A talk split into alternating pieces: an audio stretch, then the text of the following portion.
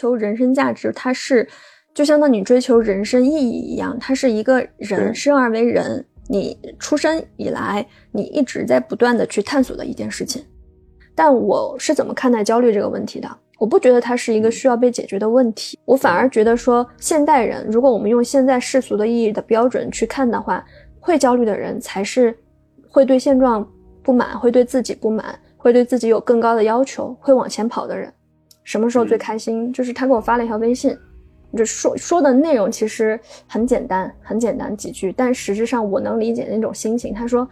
这次的理赔是他想象到的最好的结果。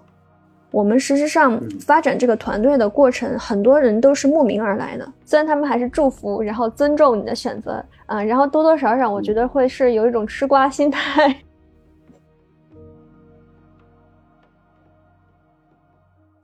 可以说一下您的教育背景吗？我是嗯。一零年从四川考的北京读书，然后在北京的话是从毕业以后一直就留在北京，大概工作十年。毕业之后是先进了百度，是百度的校园招聘校招生，嗯，然后在百度哦工作三年之后呢，又去了腾讯，啊，去了腾讯，就是基本上嗯。工作履历的话，都是在互联网公司，嗯的一些互联网大厂里面，嗯嗯嗯。嗯嗯，也也是一直在北京啊。对的，一直都是在北京。嗯嗯，好，呃，那您觉得您的这个性格特点啊、思维特质是什么样子的？我觉得我自己属于是一个呢，是属于，嗯，对很多东西会比较就是比较开放的一个心态，开放多元的一个心态啊。那嗯我觉得这个的点就是在于是说，嗯，因为我本身原先是互联网公司产品经理嘛，那很多人可能嗯会觉得做互联网行业跟你跨到去做保险经纪行业，相当于从 IT 转到金融，对吧？它其实表面上看上去跨度还是挺大的。啊，但其实在我看来的话，它里头很多，其实很多工作说到底，最后都是解决围绕着人相关的问题，它有很多的嗯相关性和关联性，对就，都能上升到哲学的层面。对，那我觉得自己在性格上面，就像您您刚刚问到的，我觉得可能第一个就是比较开放多元。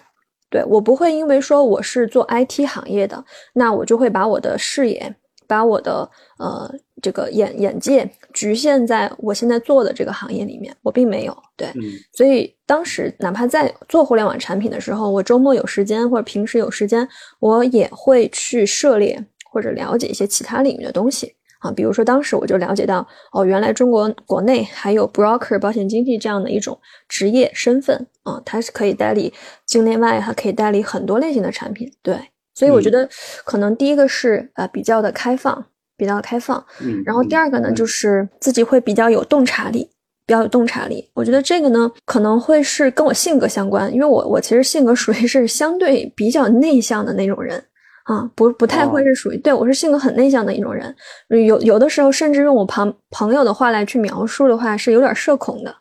对我极其害怕说把我丢哦到一个社交。呃，社交场合要觥筹交错呀，要去讲各种场面话呀，我其实是会非常的忐忑。对，但是这种性格造就了我是喜欢去琢磨问题、去思考问题，可能看到一个现象，那我会忍不住的会去剖它的本质。对，那这种任何东西都是两面性嘛。那你可能不善嗯社交，对吧？你可能比较腼腆，嗯但是对应下来的就是你再去看待一些人性的问题，人需求表面底下。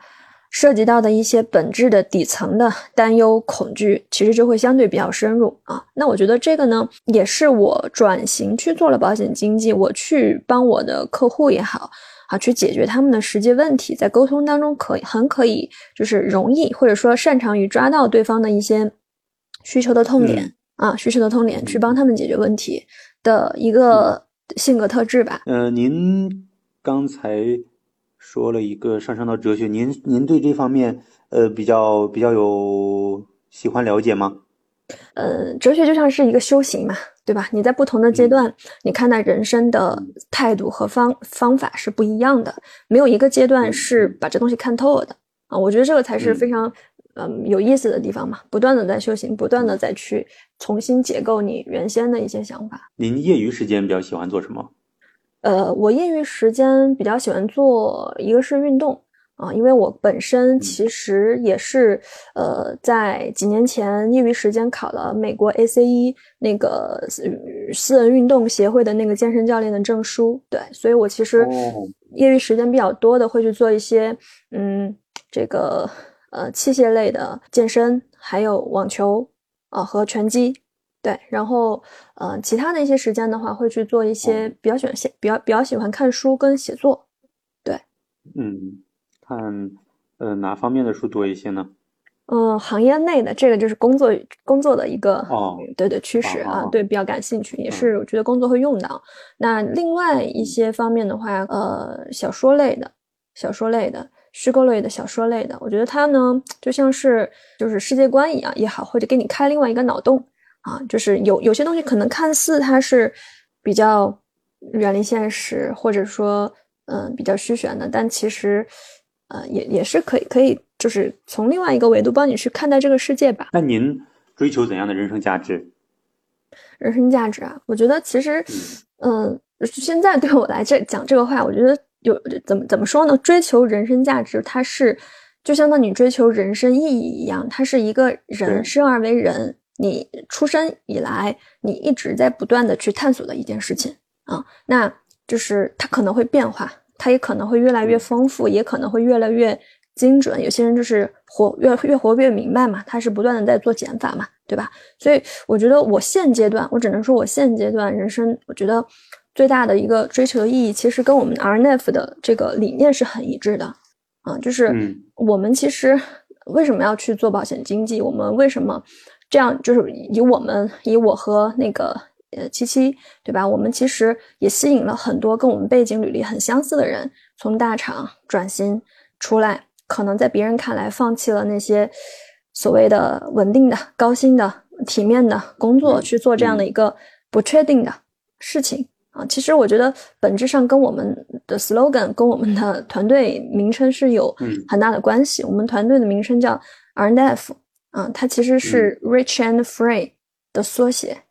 对，那 rich 它可能就指的是对啊，精神的富有，对吧？你只有其实很多人嘛，他只只你问他想要什么，他只会说我想追求财富自由，我想追求呃衣食无忧。但其实这些东西都很虚。我们觉得其实真正有意义的人生是你精神的富足啊，你精神的富足，那你才可能真正的获得精神上的自由。那做保险经纪其实就是这个样子，你既可以去帮到别人啊，你可以去给别人带来价值。然后在这个过程当中，你自己其实就可以享受到帮到别人带来的这种价值成果，对，所以，呃，我觉得，嗯，RNF 本身的理念其实就是我现在觉得，呃，工作也好，或者是呃人生也好，现在现阶段吧，我觉得非常有意义的一个引领的一个一个东西，嗯，呃，我看了一下，是应该是这个您说的这个七七是先跳的是吧？先去了明亚。然后您才去的，对，对吧？对，是等于是他把你招过去的。嗯，呃，就是就是这个这个，对，他是我的引荐人。但是怎么说呢？我们其实认识很多年，就是在加入明亚之前我们就认识啊。然后也是机缘巧合，那个时候就他的故事，他到时候可能会跟你讲哈。但我可以简单说一下，就是那个时候他自己也面临选择，因为他背景也很好啊。然后也当时在。嗯，很多投资投资机构也也是想挖他过去啊。然后那个时候是我跟跟他说有明亚这样的一家公司，那个时候我还在腾讯啊，我说你可以去了解一下，他就去了。嗯，去了之后，结果就非常意外的就被当时是王鹏总吧讲了一个那个那个 COP，对，就被吸引了。所以他其实事实上是机缘巧合，是可能是我先跟他说有这样一家公司，然后他先去的，但是他是我的引荐人，对。哦，那我们先把这几个虚的问题先聊一聊。就是您最近几年，你最开心的应该是哪个阶段，或者说哪个事情对你来说是最重要的？嗯嗯，我觉得其实做保险经纪这么几年，每一年的感受都不太一样，都不太一样。就比如说我印象最深的几个阶段，一个是我刚转行那一年。嗯，其实我自己在做保险经纪的成长速度是我我自己觉得哈，就是还是比较快的啊，比较快的。然后基本上是有数字的量化吗？嗯，有有。我基本上是我是新人王，我是二零一九年这个北分的新人王，然后第一个季度开始就一直是合伙人，第二个季度高级合伙人，第三个季度资深合伙人，然后入行的对入行的十月十个月的不到的时间就是 COT 了。对，就是对，基本上我觉得，嗯，入行的第一年让我印象深刻的点，倒不是说公司的这个业绩啊，当然业绩确实一直是指数型的，就是相当于是一个上升曲线嘛，上升的这个这个趋势，对，就相当于每一个阶段都会有一个新的成长啊，这个是从你数字上面可以直观看到的。但其实更让我觉得印象深刻的，倒不是说这个东西，而是那种。逼自己，就是因为你是临近三十岁的人，我转行那年刚好二十八，对，就是你已经脱离了那种高考奋斗，对吧？就是那种那种状态，可能工作了几年也在大厂比较舒服，嗯，所以就是突然一下子把你丢到这样一个纯陌生，然后没有接触到的行业一个环境，你在这个里头可以，嗯，逼自己啊去吸吸收新的东西，面对新的挑战，并且还有直观的正向反馈。啊，对，我觉得，就觉得这个是让我当时，嗯，最开心的一一个时刻啊，就是你在成长，而且做这件事情觉得有意义、有价值、也有结果，嗯。然后第二个让我非常印象深刻的话，实际上是我去年帮我的客户，呃，做了一个就是将近一百二十万的理赔，啊，他也是很早期，对他实际上是找到我去买这个保险，到他出险刚好一年。只买了一年就出险，然后当时重疾吗？重疾，对的，重疾，对，就是当时跟我说出险的时候，其实他自己跟我讲过一句话，因为他情况比较特殊啊，就是疾病的状态刚好是处于轻症跟重症的那个临界状态嗯，对，所以那个时候客户跟我讲的意思，其实他对这个保险理念也很好哈，也很信任我，大概的意思就是说，他也知道他的情况不是。那么的，就是按重疾去理赔，可能有点悬啊。他自己也请教和咨询了医生啊。然后呢，他当时的讲法就是说，哪怕是按照轻症去理赔，他觉得他也非常觉得很庆幸了啊。就是就是生过病的人嘛，他会觉得是一种当时他发现这个病发现的很及时，然后找医生，包括治疗等等等等都非常顺利，他觉得是一种福福报。对，所以他觉得说，哪怕是说这个事儿没办法按重症去赔。然后他也觉得能拿到轻症就是一种福报了，对。但那个时候我是拿他这个 case 的时候，我其实就是心里挺难受的，因为真的太突然了。前一年刚好买完，然后第二年就跟我说出险了，所以我办这个 case 的时候，当时也花了很多心思啊。因为我团队的话，其实也有跟一些医疗的这种嗯，就是机构，我们实际上是。会跟他们进行一些咨询，就比如说哪些问题，我们可以请教一些专家，请教一些有医学背景的这种，嗯，大夫给我们一些建议，对吧？怎么样去帮客户去更好的去争取？所以当时我拿了他的这个这个病理报告的话，也第一时间去联系这些人去做咨询，包括请教米娅这边的一些理赔专家。对，所以最后呢，就是全程跟进，跟保险公司那边全程跟进，什么阶段他们在做再保的。调查他们在做在保的什么审审审审查呀，或者什么什么的，我全程在跟进啊。那也做了一个两手预案，就是说，如果真的保险公司按照轻症给他赔了，我肯定是会给他申诉的啊。申诉的方式，比如说找医院那边再去做病例的二次二次检检测啊什么的，其实方法想了很多啊。但是很幸运的是，最后两家公司都给他还是按重症去赔了，因为涉及到浸润了啊，所以。最后，客户当时我印象很深刻的点，也是我回答你第二个问题嘛，就是什么时候最开心？就是他给我发了一条微信，就说说的内容其实很简单，很简单几句，但实质上我能理解那种心情。他说，就是这次的理赔是他想象到的最好的结果，就是全部两边的单子都跟他按重症理赔了，就说谢谢你，Chris，啊，是我的英文名哈，对，所以我觉得就这个事情其实挺让我挺让我觉得。做这个行业的一种价值感吧，对，就是你真的帮到他去拿到这个理赔，然后虽然说他已经生着病，对吧？但我觉得这是你能给他去嗯做的最大的慰藉，最大的安慰。嗯，对的，对的，对的。那之前在百度的时候也是产品经理吗？对，也是产品经理。您是学什么专业呀？广告学。好，那那呃，之前的工作节奏是什么样的？嗯，卷不卷？呃，那个压力大不大？呃，其实怎么说呢？我觉得“卷”这个词儿吧，是我印象当中应该是二零二一年左右才流行起来的一个词儿，在我们工作那个时候，应该还没有没有“卷”这个概念。概念啊，对。然后那个时候忙肯定是忙的，因为互联网它的节奏嘛，就是属于你可能要发布产品的时候，就是有的时候会需要熬夜到两三点啊。然后，但不发布产品的话也还好，也还好。但总体来说的话，它对于一个人的呃，就是你需要工作时长确实是比较长的。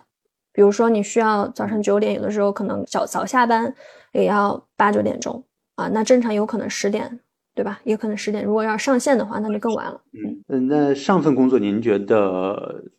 在哪方面对您的锻炼最大？嗯，我觉得，呃，首先，互联网行业它怎么说呢？对于人可能是一个要求，尤其是我做的工种哈，我做的是产品经理啊，产品经理，它本质上实质上是一个会对接多方的工作类型。我需要对接研发，我需要对接测试，我需要对接设计，需要对接运营，需要对接销售，甚至市场部。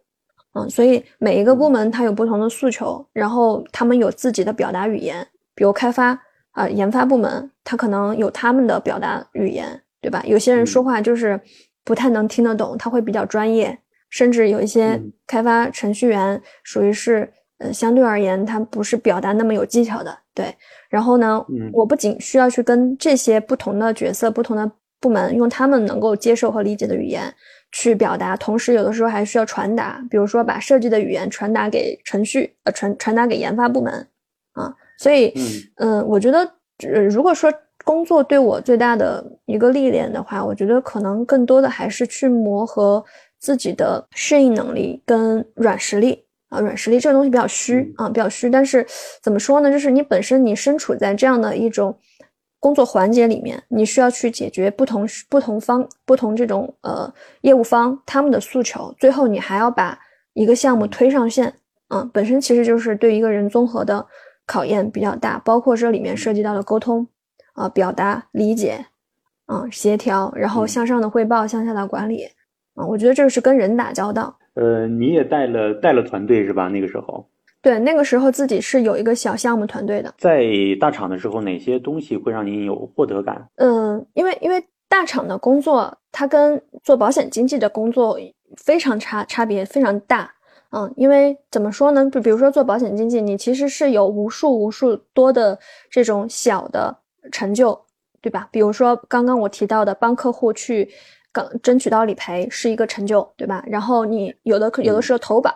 能顺利帮他争取到好的成这个承保结果是一个小的成就啊。有的时候签下一个你觉得还不错的这个保单，帮客户送去一个适合的年金，对吧？养老规划给他解决了，啊，是一个成就。我我想问的是，那个在大厂的时候，我知道，我知道，我知道，我其实想，我我马上准备回答你这个问题啊。我想说的点是什么？就是大厂的成就跟小跟出来做保险经纪的成就不太一样，它不是像保险经纪一样是一个、两个、三个这样散的点啊。它本质上怎么说呢？可能你长期是处于在去获得你那个最终的项目项目上线的那个所谓的大成就的过程中当中。对，比如说我们我们可能一个项目一年快的啊，一年可能能上线，呃，三到三到四次，算比较高频了。很有可能你好几个月去磨一个产品，然后这个产品到最后，呃，通过多方的审核，它可以上架啊。那上架以后，你的用户用到体验到你的产品，你可以把它理解为是做这个项目当中的一个很小的呃一个一个一个阶段性的成就。一年三到四个，这是新的产品吗？还是说这是比较成熟的产品？这比较成熟的产品，三到四个版本实际上是属于比较常态的。当然，小的那种补补补丁的那种不算哈。如果把那个加上的话，可能会更多一点。就是迭代的是吧？迭代的，对，比较大的功能 feature 上线。哦哦哦，那您对这个大厂的文化是怎么看的？您认可哪些？不认同哪些？我们实质上发展这个团队的过程，很多人都是慕名而来的，不是说我们主动去招啊什么的。我们其实比较少，对，都是主动找上来，嗯，很认可你的理念，很认可嗯，你们口中的那个你们所展示的、呈现的明亚的这样的一家公司的风格，所以我们想去做保险。呃，他们来的人里面也是和你们俩一样，互联网的过来的多一些吗？互联网居多，我们的团队基本上百分之九十吧左右，以前都是白板白板，然后这里面又有三分之二的人都来自大厂，什么腾讯、百度、阿里。爱奇艺、美团都有，都有。然后还有一些呢，是原先呃五百强企业的一些什么医药代表啊啊，然后还有最还有一些像什么那个字节旗下的也有高管过来。对他们了解你们，就是就是因为你们两个人的人脉的辐射圈是吧？就是他们可能看到你们俩的状态呀，看到你们俩发的动态呀之类的。我觉得早期是这样，后期的话，其实怎么说呢？就是每个团队它都会有一个内核嘛，对吧？就是你内核就是你早期的那几个人啊。那我们团队它其实是一个不断、不断、不断的在去扩大和迭代的过程。早期的话会是我们几个人啊，然后慢慢的会有更多、更多的人。嗯嗯嗯，都有自己的影响半径。是的，现在现在这个 RNF 是多少人？一百多个。那您在大厂工作，您是属于一四年去的百度是吧？对。那您在这个这么多年的过程当中，养成了哪些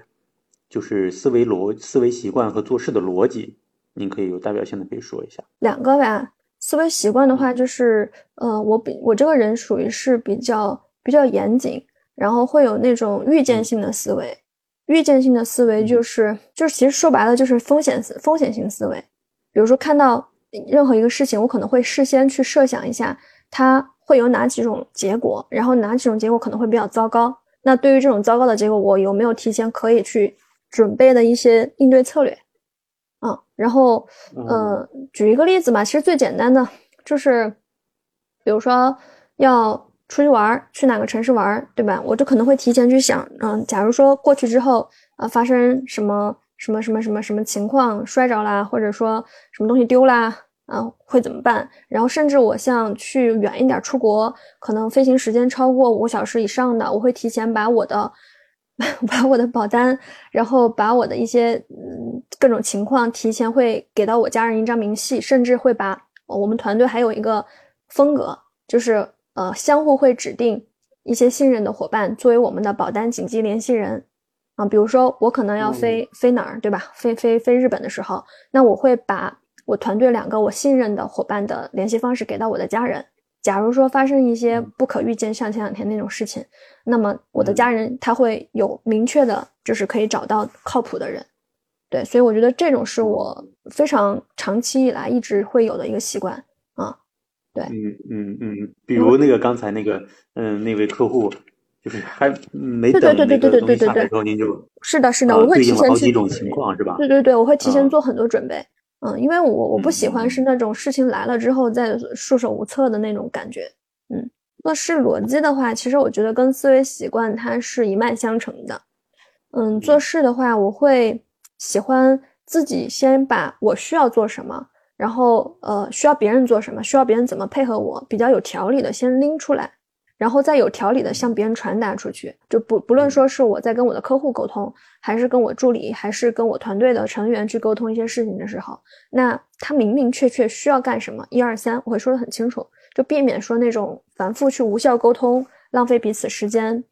或者说沟通当中的一些信息差导致弄错这种的。我觉得就是这个是可能比较。习惯会去做的东西。那您工作当中用的用的这些软件呢？你比如说像这种传达呀，然后调理的安排啊这些，呃，这种细节上面，软件上面，您您可以举几个例子吗？软件是 A P P 吗？就是办公呃办公的工具啊之类的。呃，其实其实这个我怎么说呢？就是就是正常大家用的工具啊。就比如说沟通的话，那就是企业微信嘛，微信嘛。然后，然后我自己是，我自己是有的时候，因为我们平时用电脑什么太多了，所以，呃，我会强迫自己把一些东西用手写的方式记在我的手账上面。我我有一个本儿，啊，而而我们 R 我们的 RNF 每年会印一个本儿，一个手账本儿，啊，就是那个手账本儿的话，就是相当于每一天都会有一个对应的你的工作，你可以写上去。重要的事件你可以列上去。然后每年我会给我的我们的团队成员去发这个本儿，所以我自己的工作计划，我每天要做什么事儿，我全部都是手写的方式去写的。因为我觉得一方面手写它会更有仪式感，你每做成一件事情，你把它勾上去，那种感觉会比较好。呃，那您在过往的工作经历当中，就是除了明亚以外，就是明亚之前的，呃，您会在哪个时刻有焦虑的时候吗？然后他可能是工作的焦虑，年龄的，嗯，就这方面的这些焦虑，嗯，我觉得焦虑都会是有的，都会是有的，因为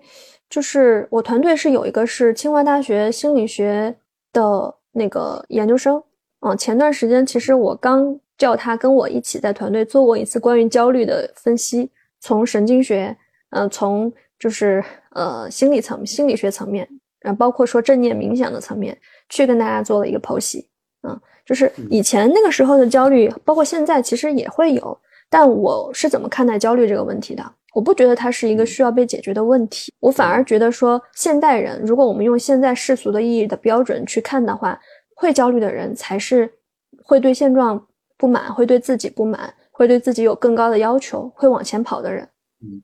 对，所以只要只是说你要把焦虑控制在一个适当的范围之内，把它不要影响到你的生活、你的精神状态啊。原先在大厂的话也会焦虑，比如说，我觉得这个焦虑是那种整个现在的社会它会弥漫性的焦虑啊，比如你会焦虑你以后怎么办？你在这个工作就是大厂嘛，毕竟我们的工作存在一定意义上。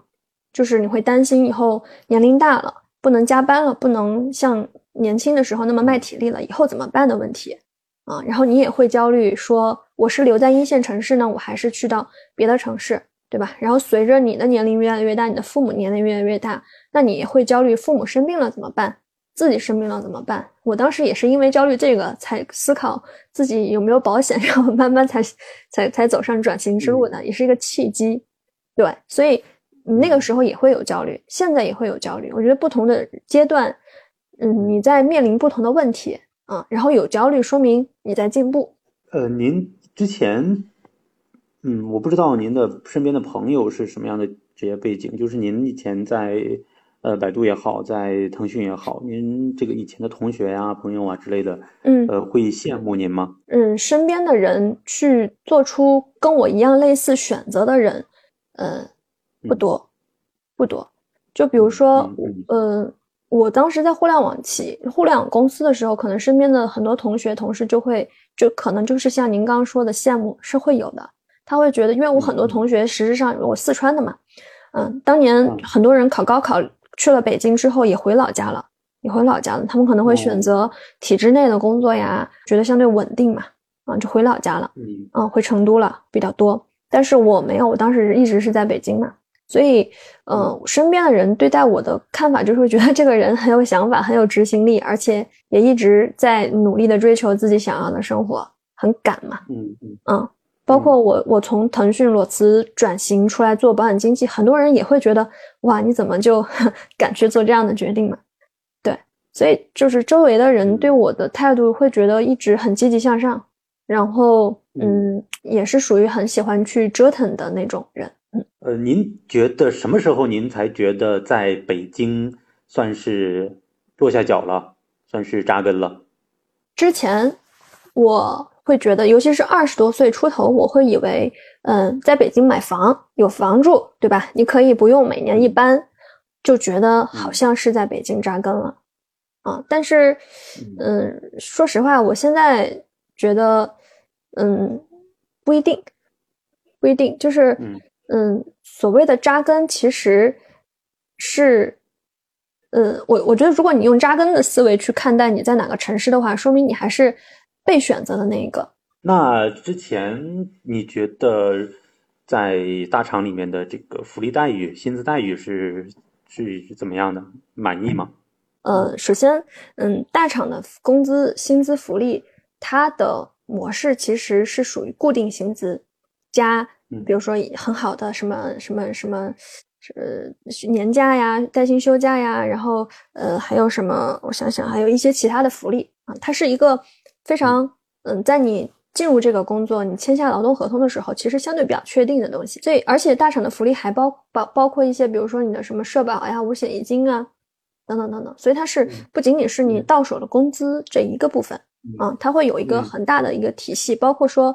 公公司给到员工去配的那些商业保险嘛，商业保险嘛，对，这是所以它是一个一个大的体系啊。那互联网公司，尤其是腾讯，它在薪资体系这一块肯定是相对于很。很多公司啦，传统的企业是比较好的，福利是比较好的，对。然后关于满不满意这个角度来讲的话，就是我觉得你去问任何一个人，你对你现在的薪资满意吗？可能得到的答案是否定的。嗯，为什么会是否定？因为就是还是那句话嘛，可能每个人对自己的要求不一样。那你有追求，你希望说你创造更多的价值，同时你也希望可以更好的生活，给家人更好的生活，那你对这个东西肯定就是有预期的。对，所以嗯，当时的薪资我觉得还算可以，在我那个年龄段的话啊，但是你说他是很满意吗？那肯定也不完全是，但他至少从市场的角度上来讲，它是一个正常的范围。那您这个刚开始刚开始说了是，呃，因为自己想给自己和家长买保险，然后关注到的保险，对，那是什么样的契机让您选择放弃了？呃，大厂的工作来到明亚的，我觉得他可能选择从腾讯出来去明亚，他绝对不是一件事情的结果，他可能是长期的多种事情的，然后外界的、内在的很多原因综合到一起，最后做出来的一个决定。嗯，然后整个这个过程，你如果要问我有哪些事情对于这个结果它可能产生比较大的作用，我觉得可能会有以下这几个。第一个呢，就是我在二十八岁那个时候，突然就是就像刚跟您说的嘛，谈了一下自己，发现好像还在裸奔。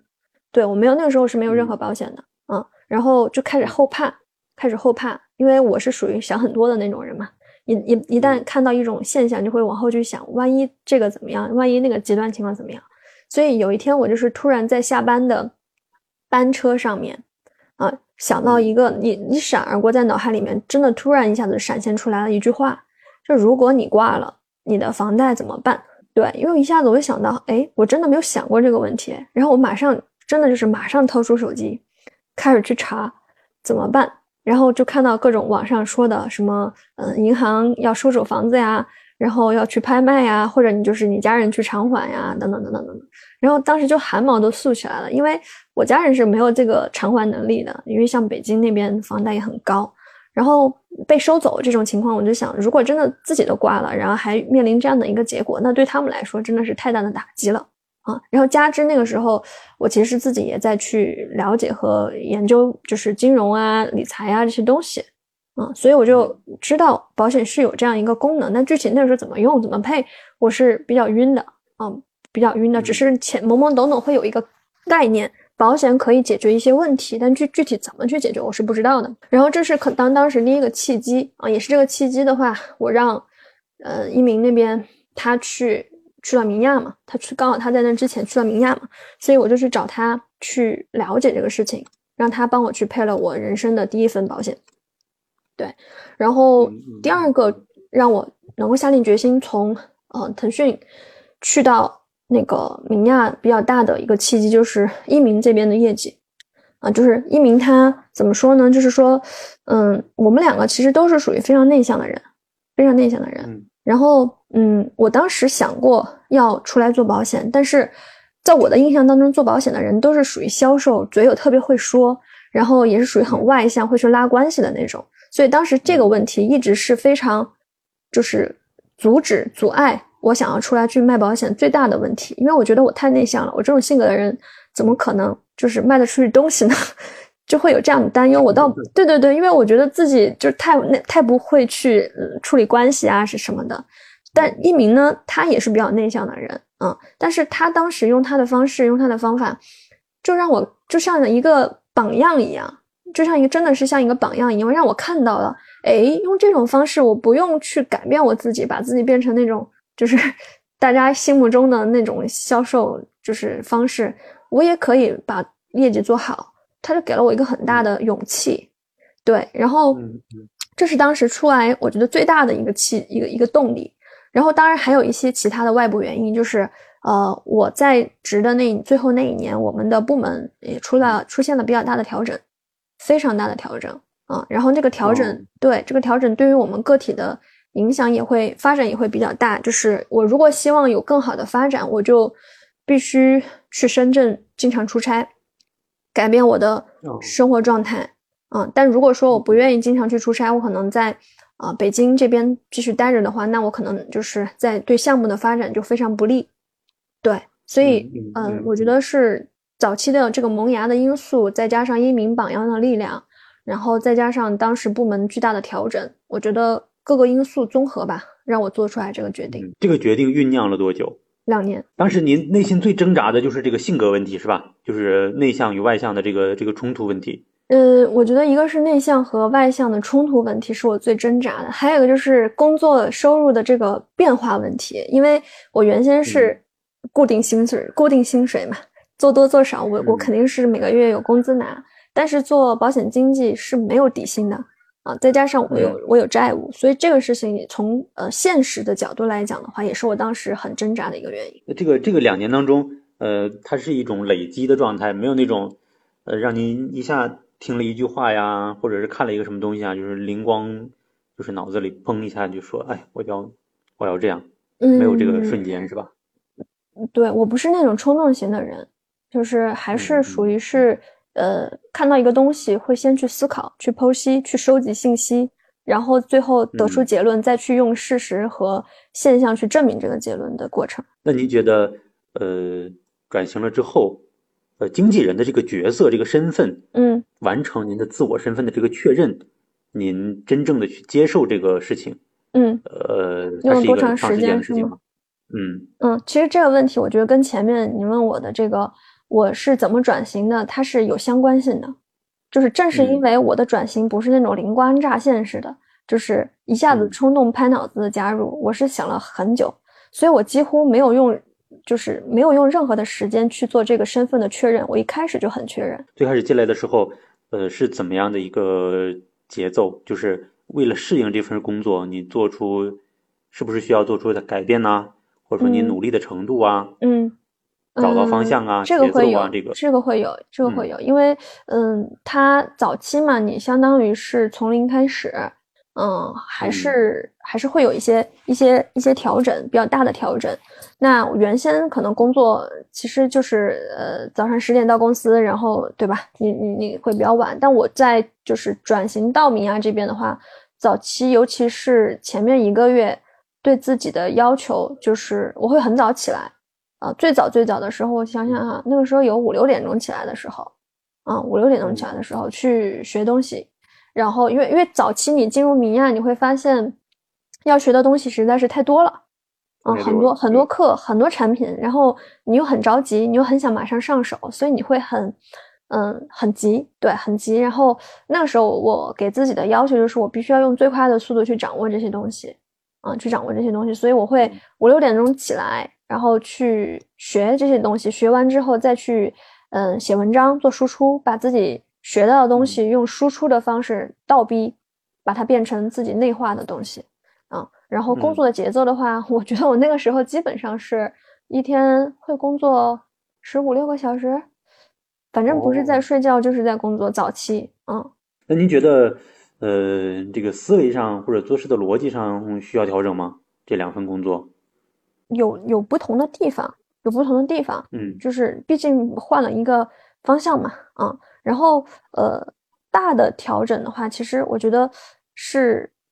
嗯，没有说特别大的调整，因为本质上你其实跟客户去沟通，你还是去跟人打交道嘛，对吧？怎么样能让人让客户觉得被尊重，然后被理解啊？然后同时你又能够跟他很好的沟通，挖掘出清楚需求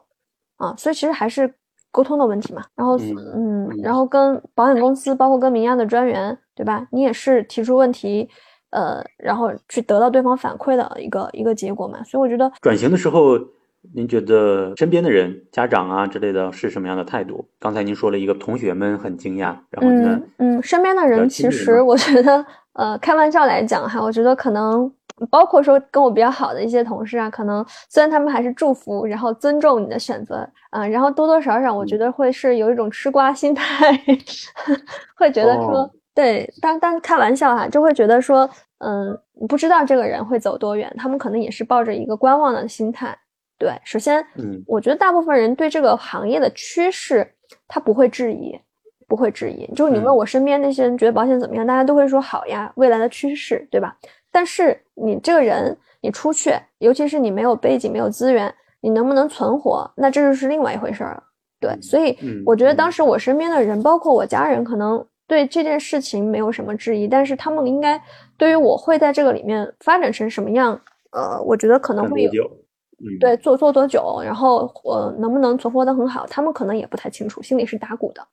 对，因为呃，我我自己是属于那种性格，就比如说一件事情，我能做到九十分，我对外的表现可能只会让你觉得我只能做五十分。对我是这种性格，所以当时可能他们呃会会有观望的心态。对，但是当我在不同的阶段不断的用结果去证明出来的这个数据啊、数字啊，他慢慢就会对。呃，你会有更加的多的信心，然后最后会变成说，我觉得你就是可以。我一开始就觉得你可以。对，在他们眼里是乖乖女的形象吗？不是，我觉得呃不是，我不是传统意义上的乖乖女。嗯，我觉得更多的可能还是比较果断大胆去追求自己想要的，然后不会被有自己想法的。您觉得就不仅仅是在明亚啊，嗯，在整个这个。人生当中，您觉得最果断、大胆、有想法的这个事情是可能会是什么？比如说，我我最开始是呃学广告的，嗯，然后那个时候大家大学毕业，其实很多人进的是广告公司、广告公司、传媒公司，嗯，但是嗯，我可能通过一些自己的判断，包括对自己性格的剖析，那我用转型的这种思维，就直接其实是当时是有点跨界的。啊，直接就跨去做了产品。对我，我去做这个决定的话，我觉得就不会说局限于学校里面老师讲的，或者说周围的人他们在干什么，他们毕了业学广告的，你都应该进传媒。没有，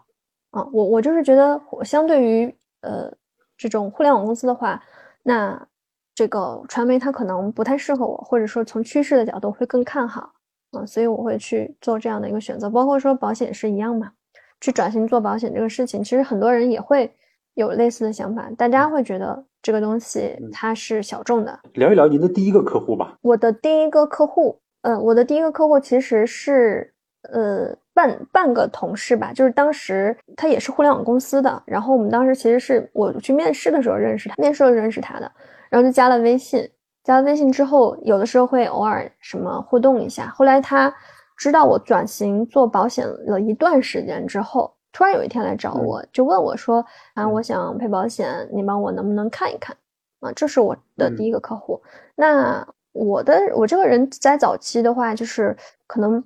怎么说呢？我还是喜欢用自己的呃逻辑和自己的方式去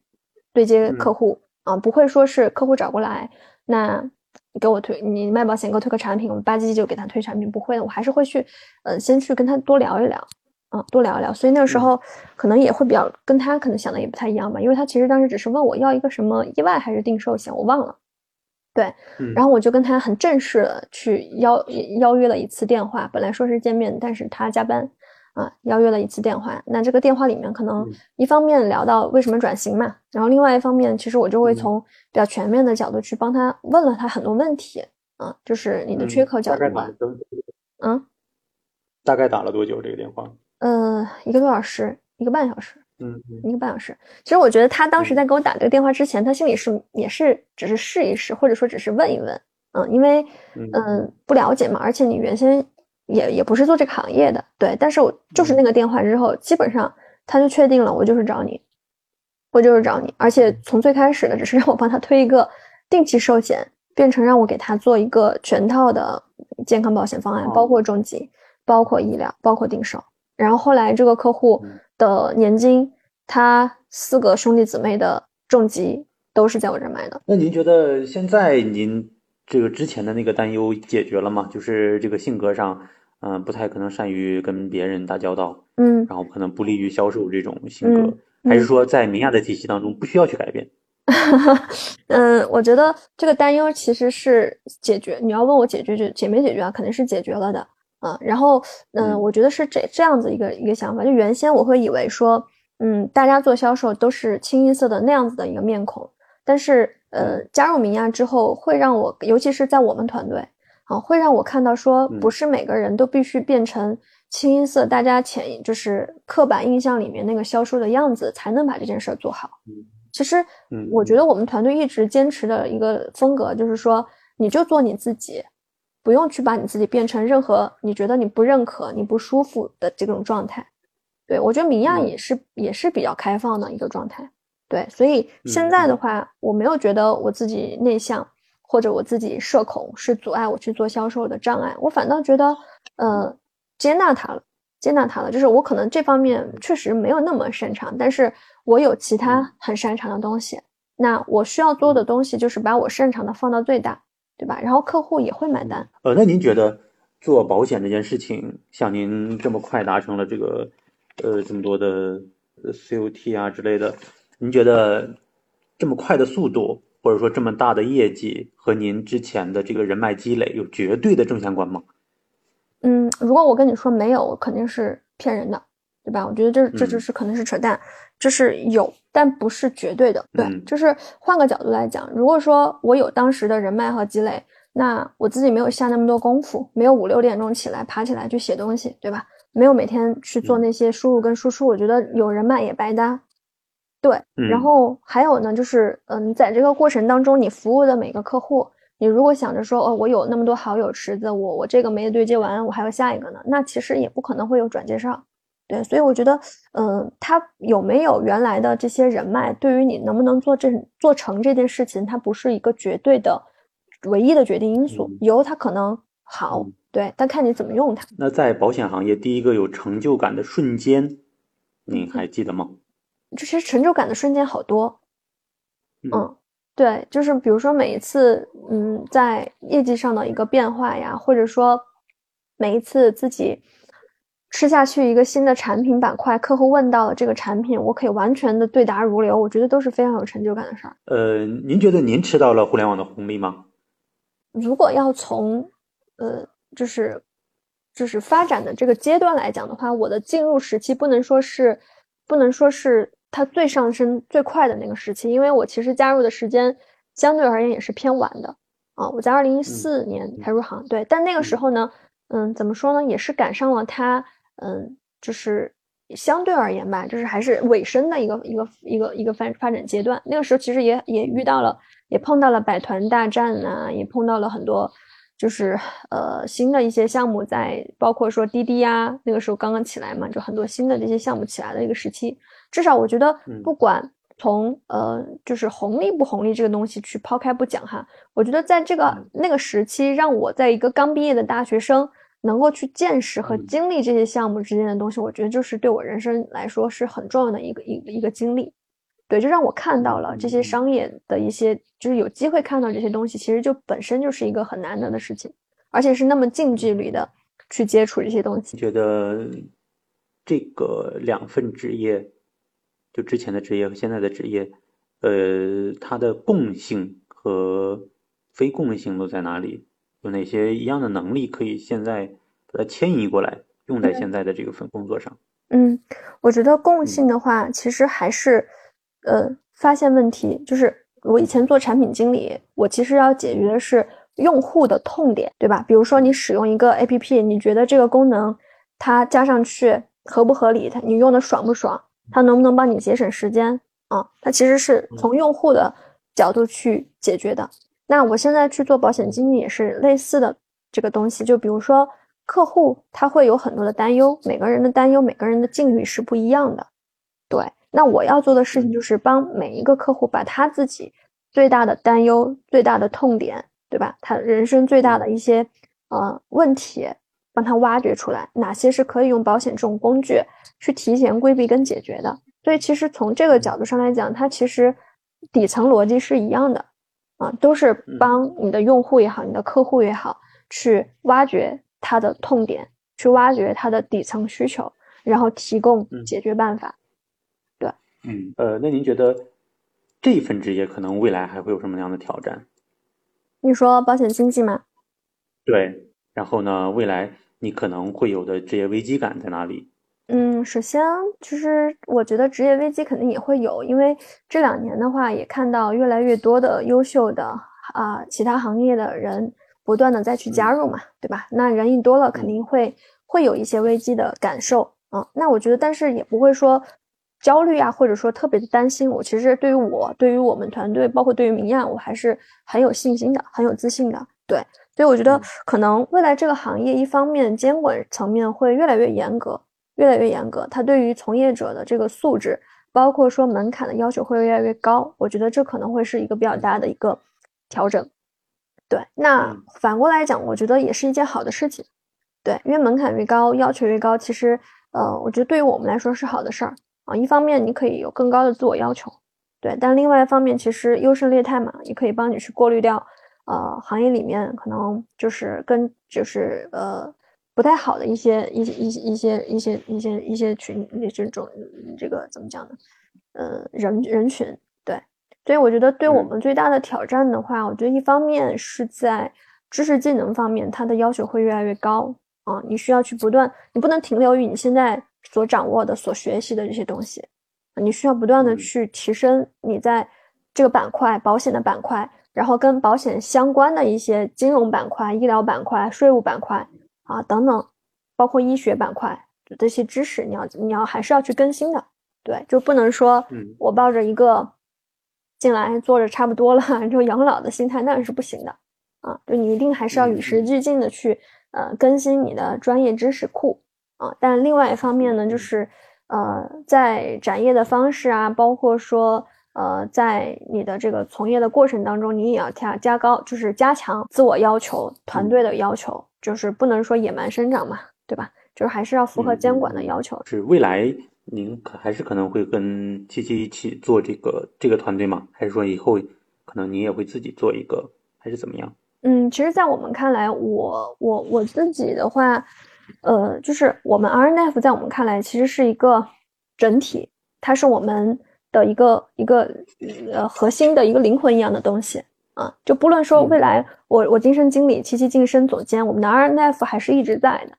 对，而且我们还是会一直的去去做这个东西。这个 RNF 的最大的理念是什么呢？嗯，刚才是有跟您讲，可能忘了哈，就是 RNF 最大的理念其实是它的全称。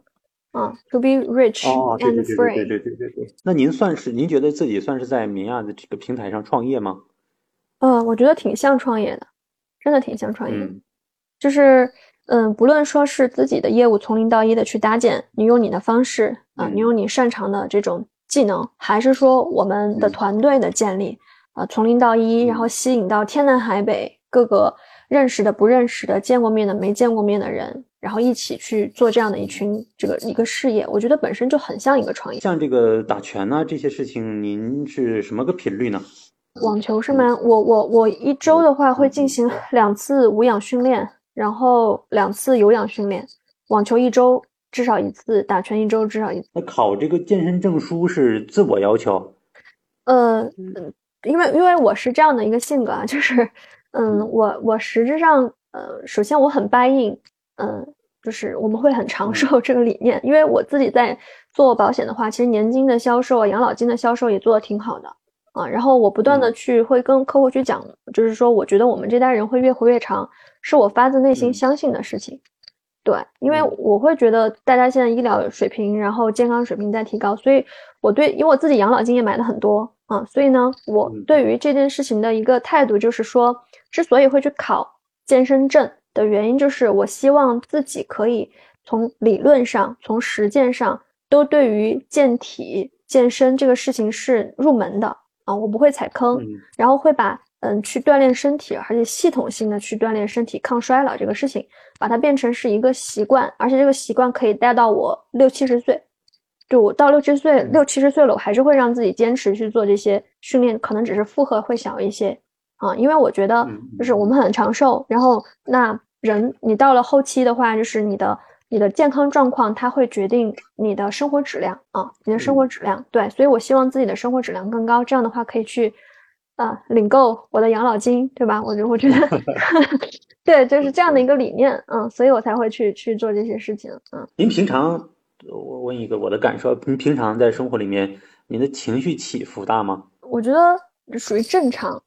就是嗯，情绪情绪的起伏，我觉得两种是比较突出的，一种就是异常的平静，嗯，就是属于任何事情都没有波澜，我我可能不太属于这一种，但第二种就是异常的波动，就比如说呃，遇到很很大的事情，它的反应幅度会非常大。那我也不属于这种类型，我觉得我是居中的这种状态。但但你应该是一个理性、很理性的人吧？是会很理性，是会比较理性。然后呃，当然，再理性的人，在你遇到一些可能就是呃会让你生气的人和事的时候，你难免心里还是会有一些波澜。但是现在的我会尽量的会让自己平静啊，然后会用换位思考的角度，会跳出我自己的视角。啊，让自己尽量的把情绪平复下来。生活里面现在，呃，什么样的细节会让您有，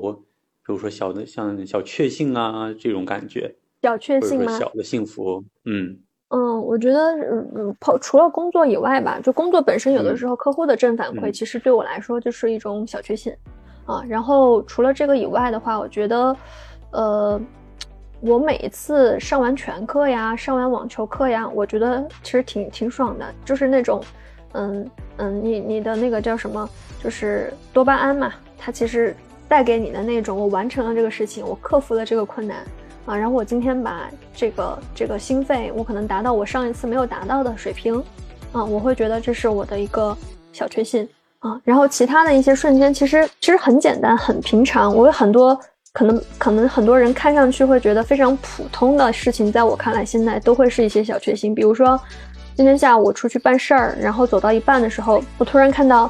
嗯，河边有一个有一有有一有一个景，有个景子就是树树上变绿了，然后花也开了，就那么一个一个场景，会让我觉得啊很安好。所以我当时就停下来，在那块儿待了一会儿，我就觉得那一瞬间就挺小确幸的，也是我今天的一个很意外的一个惊喜吧。